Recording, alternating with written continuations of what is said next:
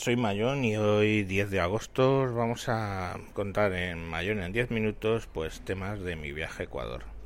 Desde el 6 de agosto al 3 de septiembre voy a estar en Ecuador y quiero contaros un poco lo que es Ecuador y mis cosas que me pasen, pues desde el punto de vista de alguien que viene aquí a ver a su familia política y no es un turista, sino que vive el día a día en una casa normal de Ecuador y se pasea por el pueblo y todo ese tipo de cosas.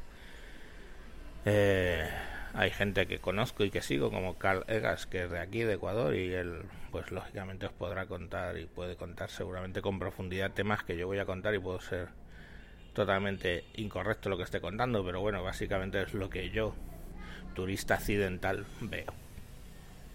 El vuelo, bueno, pues sabéis, si no, que estoy casado con una ecuatoriana.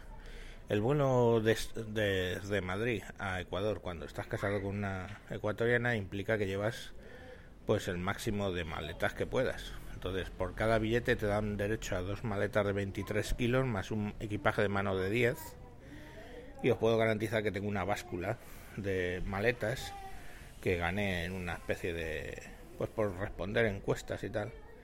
Que es como una forma de T. En el palo de hacia abajo de la T, básicamente atas la maleta y sujetándola con los dos. por los dos palitos de la T restantes con las manos pesas la maleta y te ven. Entonces estaban todas entre 22 y medio y 23 y medio kilos. Claro, con toda esa maletiza, tres adultos y un niño, una niña de 5 años, pues tuvimos que coger dos taxis, que otras veces hemos cogido, estando en Madrid, taxis de, de estos de minusválidos que entra la silla de ruedas, con lo cual ahí metimos un montón de maletas, pero esta vez ese tipo de taxis no estaban disponibles en Galapagar, que es donde estoy viviendo ahora, Así que fuimos con dos taxis al aeropuerto y nada.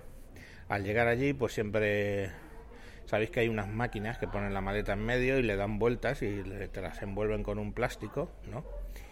Eh, pero esto lo que lo que hice fue básicamente eh, hacer el lo que siempre hago, que es cuando llegas al aeropuerto siempre hay algún latino o algún no del país de este que según te ve con las maletas te dice que te las envuelve a 5 euros maleta en vez de a 10, 12 que lo que cuestan con las máquinas.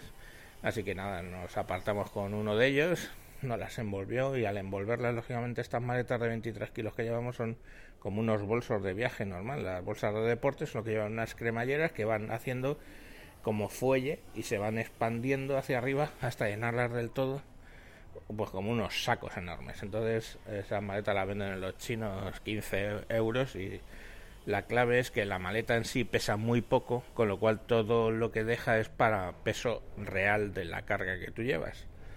Porque, ¿qué pasa? Que aquí la ropa es cara y no de tan buena calidad y, lo que hacemos pues es ir al Primark, compramos toda la ropa vida y por haber pues para todos los, hijos de mi mujer de aquí, su familia y todo eso, y siempre cargado casi todo de ropa o algunas cosas como gel y champú y eso que están más baratas y eso, pues bueno, lo llevas.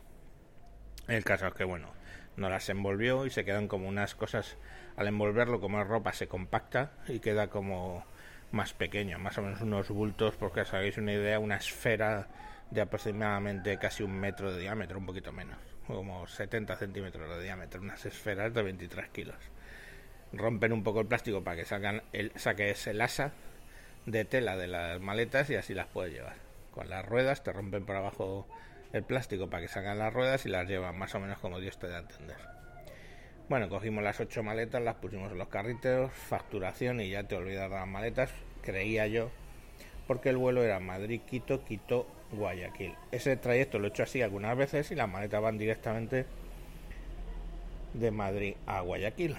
Pero de resulta que este viaje en realidad eh, como lo cogimos con, no lo planeamos y lo cogimos con seis días los billetes, pues el viaje fue Madrid-Quito y en Quito hacer transbordo a una línea doméstica Quito-Guayaquil. Con lo cual al llegar a, a Quito nos vimos con la circunstancia de que teníamos que pasar el control de pasaportes en Quito, no en Guayaquil, y por supuesto también las maletas.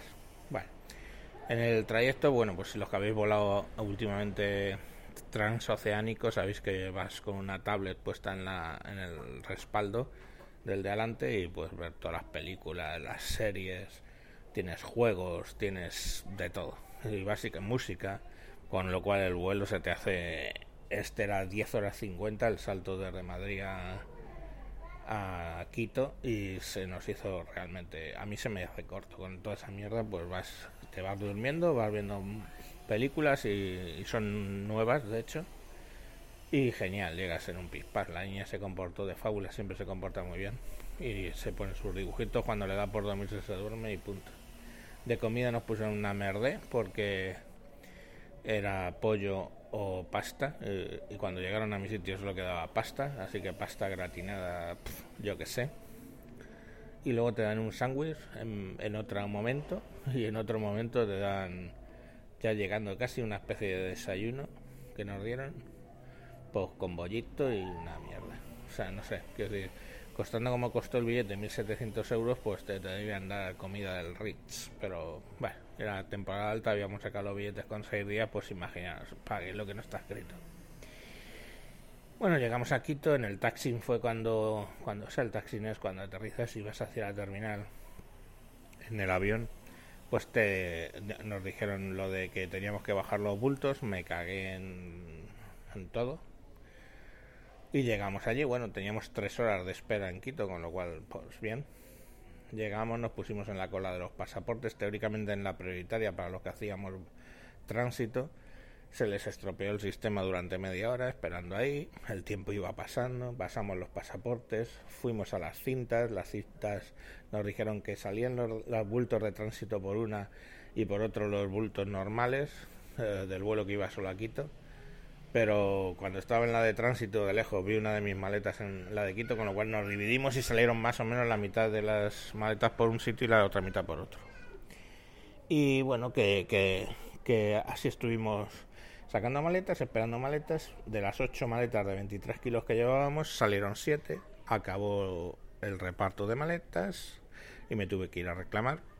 Una de las maletas directamente no la habían embarcado en el avión porque no había espacio así que se había quedado en Madrid y que la mandarían en los próximos días. Estamos a día 10, todavía mm, la maleta llegó ayer a Quito y todavía no me la han mandado. Hoy día 10 es el, festivo aquí, eh, creo que es el día que llaman el primer grito de independencia. Pues no sé, en Wikipedia lo buscáis, es pues la primera batalla que hubo contra los españoles o el primer levantamiento que hubo contra los españoles para la independencia. Se celebra el día 10 aquí. Y eh, bueno, pues sigo. Mañana es sábado, al otro domingo. Yo calculo que hasta el lunes no veo la maleta. Pero en fin, la tendrán que traer a casa. Bueno, pues eso. Pasamos. Recogimos las maletas que nos habían pasado. Otra cola estupenda para pasar por los arcos. La pasamos por los arcos. Y ya cuando llegamos a la zona de embarque de Nacional, pues nos dijeron que el vuelo había partido, porque habíamos perdido muchísimo tiempo en los, en los documentos, habíamos perdido muchísimo tiempo en las maletas y básicamente por los que hacíamos el tránsito, 20 personas nos quedamos sin poder coger el vuelo a Guayaquil. Entonces llegó la compañía y nada, nos metió en un hotel en Quito, pues los familiares, mis familiares esperando en Guayaquil, llamamos por el teléfono, claro, llamada ya no pretendes ponerte en roaming, pero lógicamente pues tuve que meter la tarjeta, activar el roaming y llamar y decir, oye, que nos hemos quedado tirados en Quito, pues mañana volamos a las 6 de la mañana. Con lo cual, bueno, pues nos llevaron al hotel, nos pusieron la cena, serían las 9 de la noche que terminamos de cenar y nos acostamos directamente en un hotel de puta madre, no hay, no hay queja en eso, pero bueno, es que no pensaba dormir en Quito. Eso sí, vamos todos con pantalón corto y camiseta. Y en Quito está a 2000 metros, me parece. Y hacía como 15, 16 grados, que no está mal. Pero claro, viniendo de Madrid, pues estábamos de puta madre. Y los miraban los de allí con su chupa y todo el rollo. Como diciendo, joder, estos. no tienen frío, nada. ¿Qué coño frío voy a tener? Estoy en la puta gloria. Bueno, el caso es que cenamos, nos dormimos y nos tuvimos que levantar a las 4 menos cuarto para, para porque el vuelo salía a las 6, pero había que estar antes y todos salimos del hotel a las cuatro y media, nos recogieron, nos llevaron al aeropuerto y nada. Como ya habíamos pasado control de pasaportes y de todo, pues simplemente embarcaron las maletas de nuevo, o sea, facturamos las maletas, nos metimos en el avión y llegamos a la parte de doméstico del aeropuerto de, Guayaquil Básicamente, eh, dicho por todos los ecuatorianos, el aeropuerto de Quito es un puto desastre de mierda. La gente muy, muy, muy desagradable, la verdad, los agentes y todo muy desagradables.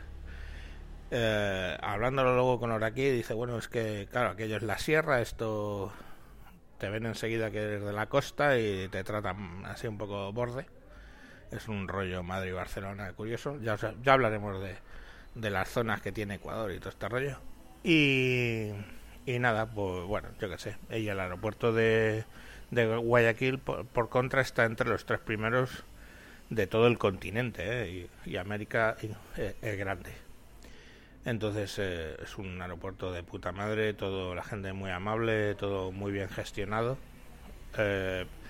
también me contaron que es porque la gestión aeroportuaria de Guayaquil es privada y la de Quito es estatal, y bueno, que privatizaron el de Guayaquil, entonces funciona muy muy bien. Ya os digo, el tercero continental en calidad y el de Quito es horroroso. O sea, no vuelvo a hacer eh, escala en Quito si puedo evitarlo nunca jamás. Y bueno, hasta aquí este primer capítulo, lo que fue el vuelo. Eh, en, Guayaquil nos estaban esperando con una pickup muy grande.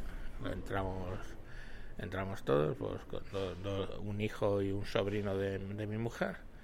Subimos las maletas en el, en el cajón este de la pickup, las tapamos, nos subimos y nada, carretera como ya os digo que son 30 minutos o 40 minutos dependiendo del tráfico, hasta Milagro, San Francisco de Milagro, si lo buscáis en, Google, pero todo el mundo le dice Milagro, que es la capital de la piña y ya hablaré de las piñas de aquí.